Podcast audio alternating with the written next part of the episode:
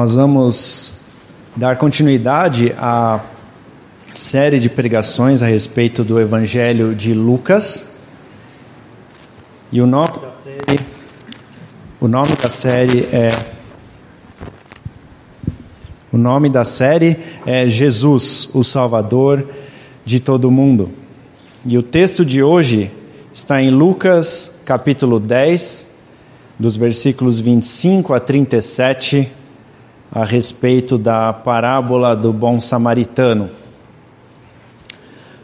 Para mim é um desafio falar a respeito desse assunto, porque a gente não quer que a pregação, aquilo que vai ser falado aqui, se torne uma ideia, um conceito, algo tão subjetivo, né?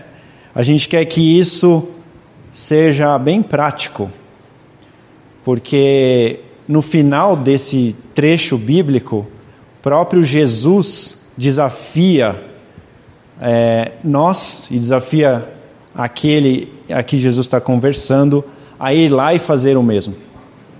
Então, esse é o desafio da pregação de hoje, que para mim também é um desafio, e eu acredito que na graça do Senhor e pela misericórdia dele seja possível a gente superar esse desafio.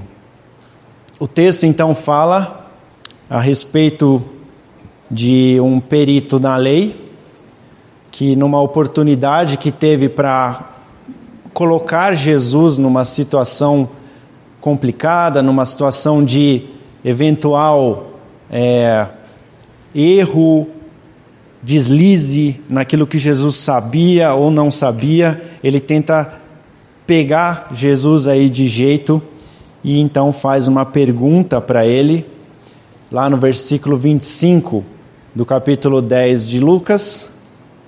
Mestre, o que eu preciso fazer para herdar a vida eterna? O texto, no próprio versículo 25, apresenta uma informação a mais de que esse perito, esse expert na Bíblia, ele queria colocar Jesus nessa situação complicada. Então a intenção era encontrar incoerência, erro, naquilo que Jesus estava dizendo ensinando. Isso acontece em muitos momentos durante a, o ministério de Jesus. Da mesma forma que Jesus estava chamando a atenção é, por, pelos ensinamentos, estava chamando a atenção do povo, ele também estava criando, sem sua intenção, claro, mas também estavam sendo criados aí pessoas que não concordavam, que sentiam inveja daquilo que Jesus estava pregando, e isso então foi mais um, uma experiência que Jesus enfrentou. Jesus então responde no versículo 26: O que está escrito na lei? Como você a lê? O perito então, de bate pronto, responde: Ame o Senhor o seu Deus de todo o seu coração, de toda a sua alma, de todas as suas forças, de todo o seu entendimento e ame o seu próximo como a si mesmo. Ele faz duas menções ao Antigo Testamento, às leis né, do Pentateuco, que são os primeiros cinco livros do Antigo Testamento. A gente vai falar um pouquinho mais para frente sobre isso. Então Jesus diz: Você respondeu corretamente. Faça isso e viverá. Então, apesar da motivação do perito não ter sido das mais dignas, das mais corretas, Jesus elogia ele. Você respondeu corretamente. Ou seja, Jesus concorda com a forma que esse perito da lei interpretava, entendia as leis do Pentateuco. Então, na sequência, Jesus incentiva ele a viver, a praticar aquilo que ele já sabia, que ele já conhecia. Para que a gente possa caminhar para a segunda parte é, desse, desse texto bíblico, a gente vai então entrar um pouquinho mais nessa questão da lei do Pentateuco, porque isso vai ajudar a gente a entender o conceito que está por trás dessa parábola do bom samaritano. E o primeiro ponto, e o principal, na verdade, é a gente tentar entender o que significa, o significado do, da ideia de amor na Bíblia. Afinal, o que é amor na Bíblia? Na frente do boletim que vocês receberam quando entraram aqui na igreja, eu fiz aí menção a um texto do, da, do livro chamado Teologia do Antigo Testamento. O autor é Ralph L. Smith. Né? E lá tem dois conceitos a respeito de amor, do conceito hebraico da palavra. Né? Mas na verdade existem diversas palavras hebraicas que podem ter esse sentido, esse significado de amor. Mas essas duas são as principais, vamos dizer assim. A palavra, eu vou tentar falar aqui, abab, e a segunda palavra, hesed, que são esses dois conceitos. A primeira, abab, é a que é mais vezes traduzida como amor na nossa língua, é, no português, nas traduções da Bíblia em português. E em diversas vezes no Antigo Testamento, essa palavra Abab mostra o amor de Deus pela nação de Israel. Então Deus amou a nação, assim como um pai ama sua, o seu filho, as suas crianças. Ele amou a nação assim como o marido ama a sua esposa. Tanto que essa ideia de amar está muito bem representada em Oséias no capítulo 11, né? O capítulo todo fala sobre o amor de Deus pela nação e como ela rejeitou, e aí mesmo assim ele não tinha como deixar de amar porque ele escolheu. E essa ideia então de Deus amando o povo de Israel. Então Israel foi um povo precioso aos olhos de Deus. Deus amou Israel Deus redimiu Israel, Deus renovou o povo de Israel. E um outro teólogo que é mencionado nesse trecho desse livro de teologia é Norman Snite, que diz que esse termo abab, ahab, desculpa, é como se fosse um amor por meio da escolha. É um amor incondicional um amor de uma escolha que flui do excedente espontâneo do amor de Deus. Então, esse é o primeiro aspecto do amor para a gente frisar aqui: o amor de Deus, o amor que fala na Bíblia, um amor que é um amor por escolha. O segundo aspecto do amor é a ideia do asset, que na verdade não existe um termo exato, né, que seria traduzível para o português, porque ele tem algumas ideias por trás. A versão da Bíblia Almeida, ela traduz por misericórdia. Outras traduções da Bíblia em inglês usam os termos bondade em alguns momentos, lealdade em outros, amor fiel em outros, dedicação em outros.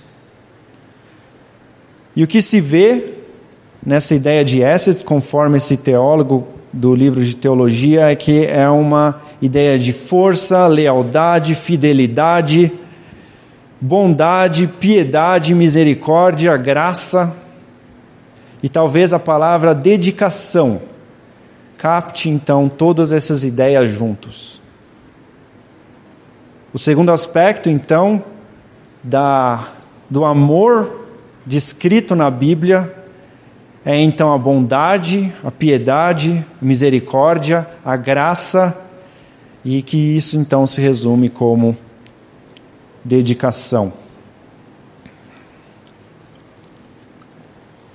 Então a gente tem o amor por escolha, abab, ahab, e também o amor dedicado, o hesed. Então são duas ideias envolvendo o amor que estão na Bíblia, que são super importantes para o nosso estudo aqui.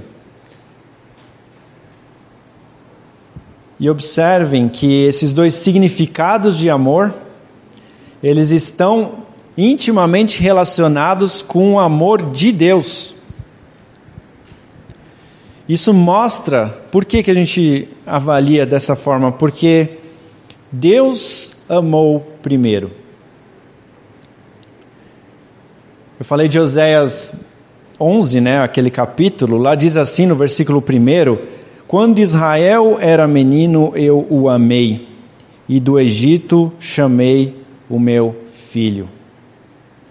Israel, o povo de Israel estava sendo escravizado naquele contexto, naquele país. O povo estava sofrendo. Deus então resolve escolher e tirar de lá e resgatar e levar para uma terra prometida, uma terra especial. Então, por que, que a gente olha para o amor de Deus para tentar entender o significado de amor? E nossa referência, sempre quando a gente vai estudar alguma coisa, é o próprio Deus. Como Deus agiu? Como Deus fez? Como Deus amou? Essas ideias de como Deus agiu, como Deus fez, não são coisas abstratas. O amor de Deus é um amor dedicado, mas é um amor que age. Ele escolhe agir. O amor de Deus escolhe agir com bondade, com piedade, com misericórdia, com dedicação. É um amor atitude. Um outro exemplo, um outro texto que fala desse amor atitude de Deus, está lá em Êxodo 19, de 1 a 8. Êxodo capítulo 19, de 1 a 8. Lá diz assim: No dia em que se completaram três meses que os israelitas haviam saído do Egito, chegaram ao deserto do Sinai. Depois de saírem de Refidim, entraram no deserto do Sinai, Sinai e Israel acampou ali diante do monte. Logo, Moisés subiu o monte para encontrar-se com Deus, e o Senhor o chamou do monte, dizendo: Diga o seguinte aos descendentes de Jacó e declare aos israelitas: Vocês viram o que eu fiz ao Egito e como os transportei sobre asas de águias e os trouxe para junto de mim. Olha que texto interessante. Deus falando ao povo como ele o escolheu e o que ele fez com esse povo, como resgatou esse povo. O trecho continua. Agora, se me obedecerem fielmente e guardarem a minha aliança, vocês serão o meu tesouro pessoal dentre todas as nações.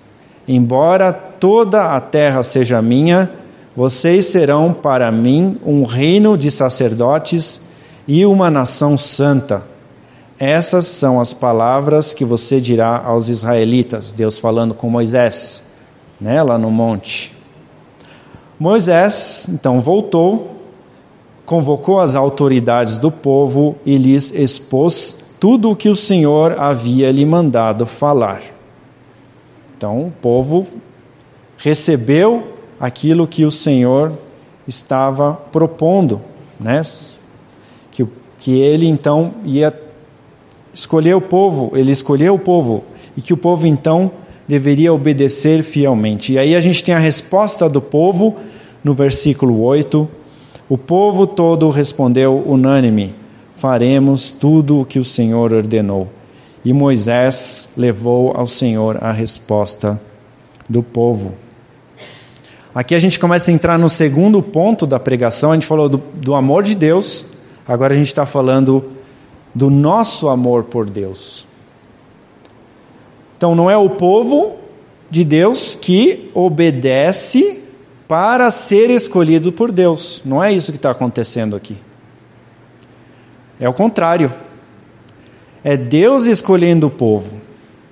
E isso então leva o povo a obedecê-lo, a escolher fazer aquilo que ele está recomendando que o povo faça, obedecer.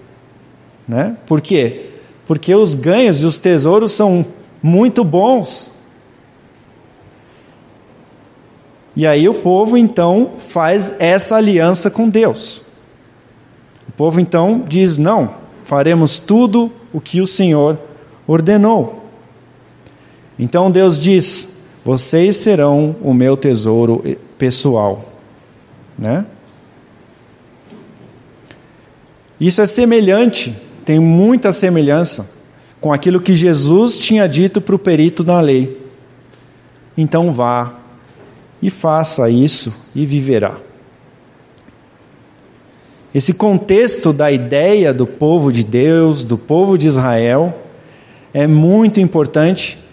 Para quê? Para que a gente entenda o, que, que, o tipo de conversa que estava tendo entre esse perito na lei e Jesus. O perito na lei, ele menciona um texto do Pentateuco, que está lá em Deuteronômio 6,5. Lá diz assim: Ame o Senhor, o seu Deus, de todo o seu coração, de toda a sua alma e de todas as suas forças. O amor a Deus, por, de nós por Deus, certo? Ele então é resumido em ações de dedicação todo o seu coração, toda a a sua alma, todas as suas forças. Opa, tem até força do vento aqui. todas as suas forças, todo o seu entendimento. Fala então do fundo do ser, amar a Deus do fundo do interior, lá de dentro, com forças com entendimento, ou seja, com atitudes práticas. Esse mesmo tipo de amor, de atitudes práticas, é muito falado no Pentateuco. Por exemplo, Deuteronômio 10, de 12 a 15, lá diz assim: Aqui a gente está num texto em que Moisés está falando para o povo, é um discurso de Moisés para o povo como se fosse Deus falando. Lá diz assim: E agora, ó Israel, que é que o Senhor, o seu Deus, pede de você, senão que tema o Senhor, o seu Deus, que ande em todos os seus caminhos, que o ame, que sirva ao Senhor, ao seu Deus, de todo o seu coração e de toda a sua alma. E que obedeça aos mandamentos e aos decretos do Senhor que hoje lhe dou para o seu próprio bem ao Senhor, ao seu Deus, pertencem os céus e até os mais altos céus e a terra e tudo que nela existe. No entanto, o Senhor se afeiçoou aos seus antepassados e os amou, e a vocês, descendentes deles, escolheu entre todas as nações, como hoje se vê. Vejam que mais um texto aqui que eu estou lendo, em Deuteronômio 10, existe essa correlação entre o amor de Deus e o nosso amor por Deus. Tudo muito ligado e conectado, né? E que o povo de Israel é chamado para obedecer a ordem de amar a Deus, porque Deus tinha escolhido esse povo, tinha escolhido amar esse povo. O trecho continua, Deuteronômio 10, 16 diz: Sejam fiéis à sua aliança em seus corações e deixem de ser obstinados. Que aliança que foi feita dessa dos corações? Foi a aliança lá no Sinai, que a gente leu aqui em Êxodo. O povo tinha recebido as leis e tinha dito: sim, nós vamos segui-las. Então existem as duas alianças aqui, de Deus para com o povo, o amor de Deus para com o povo, e a aliança do povo para com Deus. Vamos obedecer o Senhor. E na sequência, então, desse texto de Deuteronômio, fala sobre amar ao próximo, que é a terceira aliança que é feita. Deuteronômio 10, de 17 a 19: Pois o Senhor, o seu Deus, é o Deus dos deuses e o soberano dos soberanos, o grande Deus, poderoso e temível, que não age com parcialidade, nem aceita suborno. Ele defende a causa do órfão e da viúva e ama o estrangeiro, dando-lhe alimento e roupa. Amem os estrangeiros, pois vocês mesmos foram estrangeiros no Egito. O texto faz correlação do amor de Deus pelo povo de Israel, do amor do povo de Israel por Deus e do amor do povo de Israel para com o povo mesmo, para com os estrangeiros, inclusive, para com os marginalizados. Olha a correlação que existe entre essas três coisas. Não tem como soltar uma da outra. O amor de Deus reflete ao povo o amor ao próximo e o amor pelo próprio Deus também. São amor, é um amor que é um amor de ação, de atitude. Muito bem, depois de toda essa volta que a gente está dando aqui no Antigo Testamento, vamos voltar então para Lucas 10, versículo 27. Então, a referência que o pelito da lei usou para amar ao próximo foi então de Levítico, capítulo 19. Não era novidade para ninguém. No versículo 18, por exemplo, ela diz: Não procurem vingança, nem guardem rancor contra alguém do seu povo, mas ame cada um o seu próximo como a si mesmo. Eu sou o Senhor. Versículos 33 a 34. Quando um estrangeiro viver na terra de vocês, não o maltratem. O estrangeiro residente que viver com vocês deverá ser tratado como natural da terra. Amem-no. E aqui no hebraico é a palavra abad, como a si mesmo, pois vocês foram estrangeiros no Egito. Eu sou o Senhor, o Deus de vocês. De novo, está mais do que claro aqui o conceito que Deus escolhe amar o povo de Israel com lealdade e misericórdia.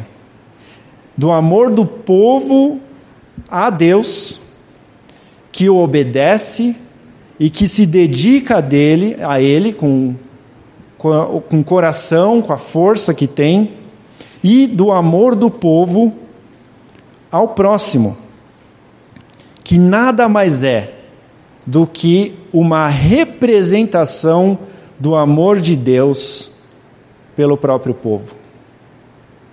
Então, quando o povo de Deus ama o próximo, ele está demonstrando bondade, piedade, misericórdia e graça que esse próprio povo recebeu de Deus. O perito na lei sabia disso. E ele tinha conhecimento, ou pelo menos deveria conhecer, as implicações dos textos que a gente leu aqui, Êxodo, Deuteronômio, Levítico. Mas mesmo assim, acho que ele era um pouco, talvez, é, obstinado, não sei, talvez ele tinha alguma intenção, ele percebeu a intenção ruim da primeira pergunta, então ele faz uma segunda pergunta: Jesus, quem é o meu próximo? texto fala que esse perito tenta se justificar da primeira pergunta com essa segunda. Então, no versículo 30, Jesus aproveita essa pergunta adicional para apresentar um conceito muito importante, que normalmente ele fazia desse jeito com as parábolas. Aqui tem uma observação importante referente a parábolas de Jesus. A gente vai pregar por algumas parábolas de Jesus nas próximas semanas também. E o sentido das parábolas de Jesus está muito claro lá em Mateus 13, nos versículos 11 a 17. Jesus então responde aos discípulos assim a respeito das parábolas: A vocês, discípulos, foi dado o conhecimento dos mistérios do reino dos céus, mas a eles, aqueles que não tinham entendimento, e aqui é colocado como o povo, não. A quem tem será dado, e este terá em grande quantidade. De quem não tem, até o que tem lhe será tirado. Por essa razão eu lhes falo por parábolas, porque vendo eles não veem, e ouvindo não ouvem nem entendem. Nele se cumpre a profecia de Isaías: ainda que estejam sempre ouvindo, vocês nunca entenderão, ainda que estejam sempre vendo, jamais perceberão. Pois o coração desse povo se tornou insensível, de má vontade ouviram os, meus, os seus ouvidos, com seus ouvidos e fecharam seus olhos. Se assim não fosse, poderiam ver com os olhos e ouvir com os ouvidos, entender com o coração e converter-se, e eu os curaria. Mas felizes são os olhos de vocês, porque veem, e os ouvidos de vocês, porque ouvem. Pois eu lhes digo a verdade Muitos profetas e justos desejaram ver o que vocês estão vendo, mas não viram, e ouvir o que vocês estão ouvindo, mas não ouviram. As parábolas servem para falar àqueles que olham e veem, ouvem e escutam. As parábolas servem para aqueles que são sensíveis à voz de Deus. E como a gente pode ser sensível à voz de Deus? Com a resposta ao amor dele por nós. Muito bem. Voltando então, falamos um pouco do objetivo da parábola que Jesus estava apresentando aqui. Então agora vamos falar sobre a parábola, quase no final da pregação, mas vamos falar dela. A palavra, na verdade, é um cenário. Jesus pinta um cenário, é como se fosse um quadro para apresentar essa ideia que ele quer apresentar. O cenário é a estrada entre Jerusalém e Jericó. É uma estrada de aproximadamente 27 quilômetros, né? E ela desce mil metros de altitude. Jerusalém está numa altitude de em torno de 750 metros acima do nível do mar. É a mesma altitude que São Paulo aqui, que a gente está aqui em São Paulo. E Jericó fica abaixo do nível do mar, 250 metros abaixo. Então é uma diferença de mil metros. Então era uma estrada bem íngreme e também era uma estrada muito perigosa. Era uma estrada em que se tinha que tomar cuidado. Normalmente as pessoas caminhavam em grupos para eh, subir, para descer, mas aqui nós temos um homem que decide caminhar sozinho e ele então é assaltado. Os personagens desse cenário que é apresentado por Jesus é um sacerdote, o primeiro deles que eu vou falar aqui. Em hebraico chama Kohen, um sacerdote. Ele é um descendente direto de Arão, que foi o primeiro sacerdote junto com Moisés, que serviu justamente, começou a servir quando o povo estava saindo do Egito e peregrinando para a terra prometida.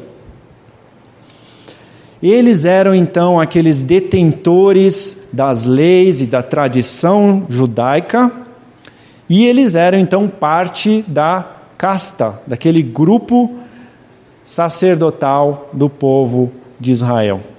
Eles realizavam serviços especiais no templo, nas sinagogas também. Então eles tinham essas atribuições. O segundo personagem, levita. O levita poderia ser ou não da ascendência ou da família de Arão.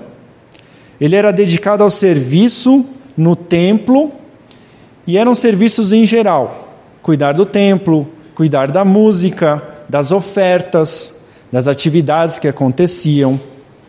Também nas sinagogas ele servia, também ele servia.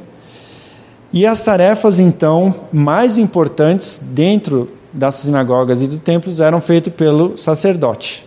Mas o levita tinha lá a sua importância em ajudar. O terceiro personagem é o homem samaritano. O homem samaritano fazia parte do povo samaritano, que tinha a mesma origem do povo judeu, do povo de Israel, mas tinha se mudado para o norte e acabou se misturando com outros povos. Então existia uma tensão entre os samaritanos e os judeus, eles não se davam bem. Isso fica muito claro lá em João capítulo 4, quando Jesus encontra a mulher samaritana. Também acontecia uma certa tensão teológica, vamos dizer assim, sobre a questão da adoração. João capítulo 4, versículo 20, fala que os samaritanos não consideravam eh, Jerusalém como seu lugar santo. Os judeus sim consideravam, né? Então acontecia essa diferença de opiniões e por essa razão os judeus consideravam os samaritanos um povo incorreto, um povo errante, né? De certa forma um povo até impuro assim, né? Então eles não queriam muito muito com esse povo, os samaritanos. E o quarto personagem é justamente esse homem que foi assaltado violentamente, a ponto de tirarem sua roupa e ele fica todo ensanguentado, deitado na estrada, inconsciente, por estar tão machucado, não era nem possível saber quem ele era. Será que ele era um judeu? Será que ele era um estrangeiro? Será que era, não sei, um marginalizado, da sociedade? Não tinha forma de identificar esse homem. Ele estava sem roupas. As roupas eram um elemento muito importante para identificar quem que eram as pessoas nos tempos antigos. Ele estava ensanguentado também. Ou seja, ele era considerado pelos judeus uma pessoa impura. Quem tocasse nele ia ficar impuro. Talvez esse homem não fosse um marginalizado, mas a condição dele naquele momento era de alguém irreconhecível e marginalizado. Então, nessa cena e nesses personagens que são pintados por Jesus, então passam pela estrada curiosamente, dois judeus que atuavam em igrejas, é, em, desculpa, em sinagogas, em templos. Então eles se deparam com essa cena de um homem à beira da morte, e aí entra a sequência de regrinhas, né? De ações. Ah, não dava para identificar quem esse homem era. Então, já que não dá para identificar, não dá para saber se é um conterrâneo. E se não é um conterrâneo, eu vou tocar nele e eu vou me contaminar. Né? Então, é uma atitude arriscada ajudar esse homem machucado. Assim estão pensando os, o sacerdote e o levita, né? No mínimo vai ser uma perda de tempo, porque eu vou ter que me purificar depois de encostar nesse homem. E outra, é capaz de eu nem me beneficiar em nada se eu ajudar esse homem aqui. Observem que interessante. Jesus pinta essa cena de uma forma muito curiosa, porque os homens que eram dedicados ao templo, ao Senhor, não expressaram qualquer tipo de amor, qualquer tipo de misericórdia, qualquer tipo de piedade apesar de servirem no templo ao Deus de amor e misericórdia e piedade. E aí, como se isso não fosse suficiente, passa um samaritano, aquele que é do povo errante, aquele que é do povo impuro, vê a situação e ele tem a atitude que Deus teria ele tem piedade. Versículo 33. É uma atitude que extrapola as atribuições, as responsabilidades, extrapola os valores, as regras da sociedade que não são faladas. O concorrente, o opositor, o inimigo, é esse que ajuda. É esse que tem um senso do que é o amor de Deus. Ele reconhece a necessidade do outro e trata o outro como se fosse um dos seus. Ele não só acolhe o homem acidentado, mas também leva esse homem para ser tratado, custeia todo o tratamento desse homem até o final. O samaritano cumpre com a lei. Por quê? Porque ele entendeu a lei. A lei dizia assim: ofereça dignidade ao seu próximo. Então Jesus pergunta para esse perito na lei, versículo 36, qual, qual foi o próximo nessa história que eu te contei aqui, nesse cenário que eu contei aqui? Qual que é o próximo? E a resposta está lá no versículo 37. Aquele que teve misericórdia dele. Aquele que soube expressar o amor de Deus ao próximo. Bondade, piedade, misericórdia, graça. E quais são as implicações dessa história que eu te contei? Pergunta Jesus para o perito na lei. Vai e faça o mesmo.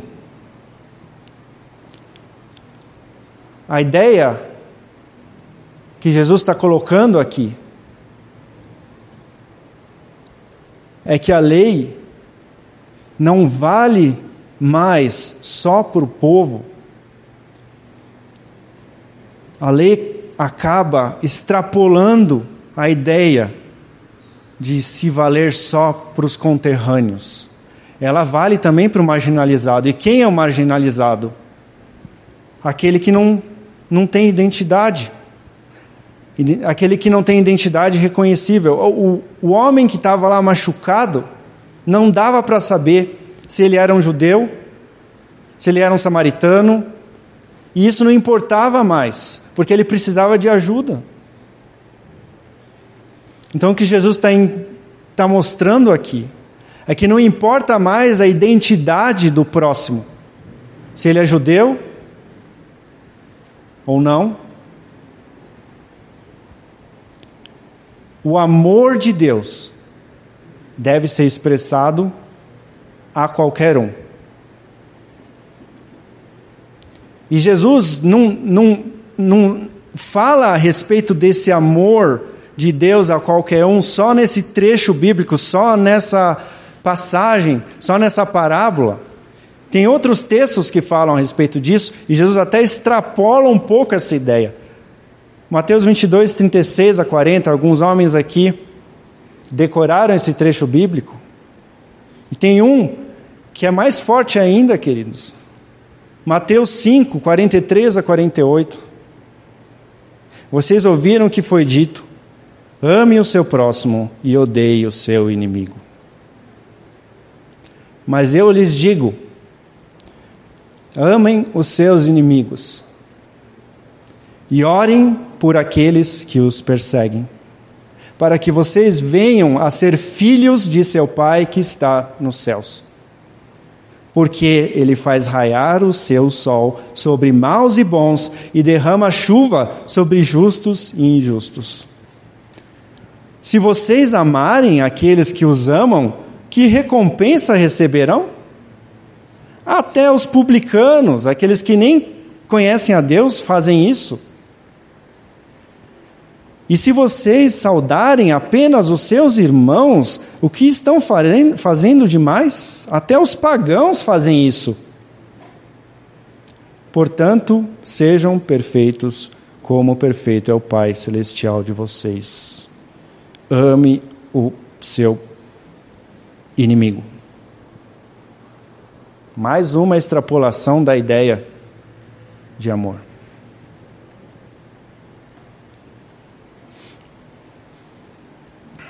Que está por trás dessa parábola? Né? A noção do amor de Deus.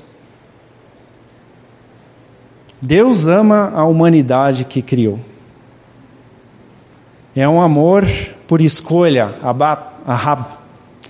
E é um amor hesed, de bondade, piedade, misericórdia e graça. No Antigo Testamento, escolher, Deus escolheu o povo de Israel, mas com a vinda de Cristo no Novo Testamento, essa escolha ela é ampliada para todo mundo. O irmão Odair leu o texto, eu vou ler de novo. João 3, 16 a 17. Porque Deus tanto amou o mundo, o mundo, não só o povo de Israel, que deu seu Filho unigênito para que todo o que nele crer, todo o que nele crer, não só aquele que a gente acha, todo o que nele crer, não pereça, mas tenha vida eterna, pois Deus enviou o seu Filho ao mundo, não para condenar o mundo, mas para que esse fosse salvo por meio deles. João 3, 16 a 17. Segundo ponto importante por trás dessa parábola: atitudes de amor são resultados daquilo que Deus nos deu. Como é que a gente supera o desafio de amar os nossos inimigos.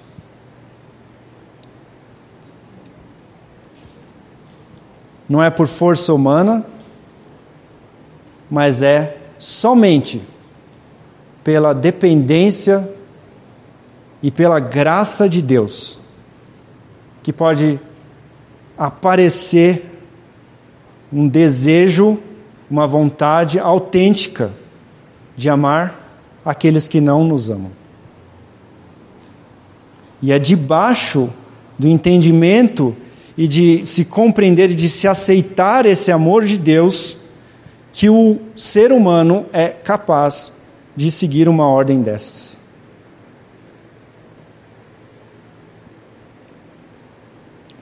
Infelizmente, da mesma forma que aconteceu essa rixa entre judeus e samaritanos, Hoje também acontecem segregações entre pessoas. Então a implicação dessa parábola para nós é que nós precisamos lembrar e nos prender e nos dedicar e nos submergir, mergulhar a fundo no amor de Deus em primeiro lugar na sua bondade, na sua piedade, na sua misericórdia. E eu gostaria, para finalizar, de compartilhar essa ideia do amor de Deus por meio de Jesus, lá em Efésios 2, de 4 a 9. Todavia, Deus, que é rico em misericórdia, pelo grande amor com que nos amou, deu-nos vida juntamente com Cristo. Quando ainda estávamos mortos em transgressões, Pela graça vocês são salvos. Deus nos ressuscitou com Cristo e com Ele nos fez assentar nos lugares celestiais em Cristo Jesus para mostrar nas eras que hão de vir a incomparável riqueza de Sua graça, demonstrada em Sua bondade para conosco em Cristo Jesus. Pois vocês são salvos pelo quê? Pela graça. Por meio da fé. Não vem de vocês. É dom de Deus. Não por obras, para que ninguém se glorie.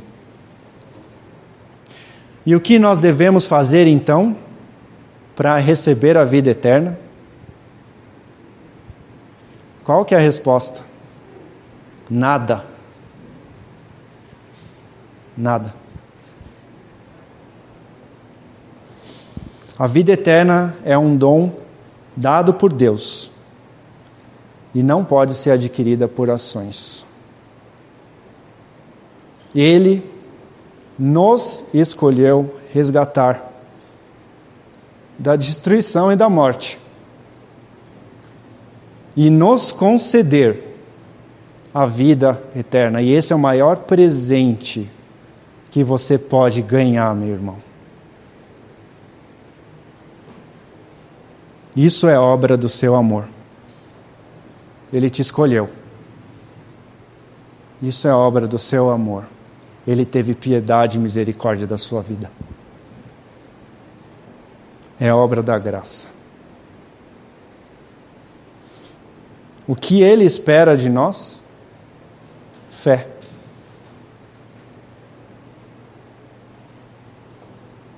Isso é, a gente se colocar no nosso lugar, se submeter, obedecer a Ele agir em amor da mesma forma com que ele agiu com a gente. O que, que ele espera? Aquilo que Jesus falou para aquele mestre na lei: vá e faça o mesmo. O mesmo que Deus fez por você. Quem é o teu próximo? Quem é o teu próximo? Vá e faça o mesmo, o mesmo que ele fez por você. Vamos orar? Sim, Deus. Obrigado pela tua obra resgatadora e salvadora. Obrigado pelo presente da vida eterna. Não há nada maior, não há nada mais poderoso, não há remissão mais importante na nossa vida. Não há obra de amor mais forte do que nos resgatar das mãos do inferno. Te agradecemos por isso, Deus, e te pedimos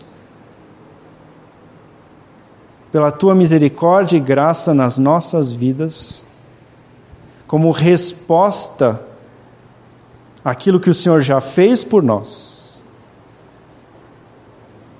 Te pedimos por fé, te pedimos por atitudes de amor para com o Senhor em primeiro lugar, mas atitudes de amor para com o nosso próximo, mesmo que esse nosso próximo não nos pareça próximo, mas é próximo para o Senhor também. Eu te peço, Deus, encha o nosso coração com o teu amor, porque é isso que a gente precisa. Em nome de Jesus. Amém.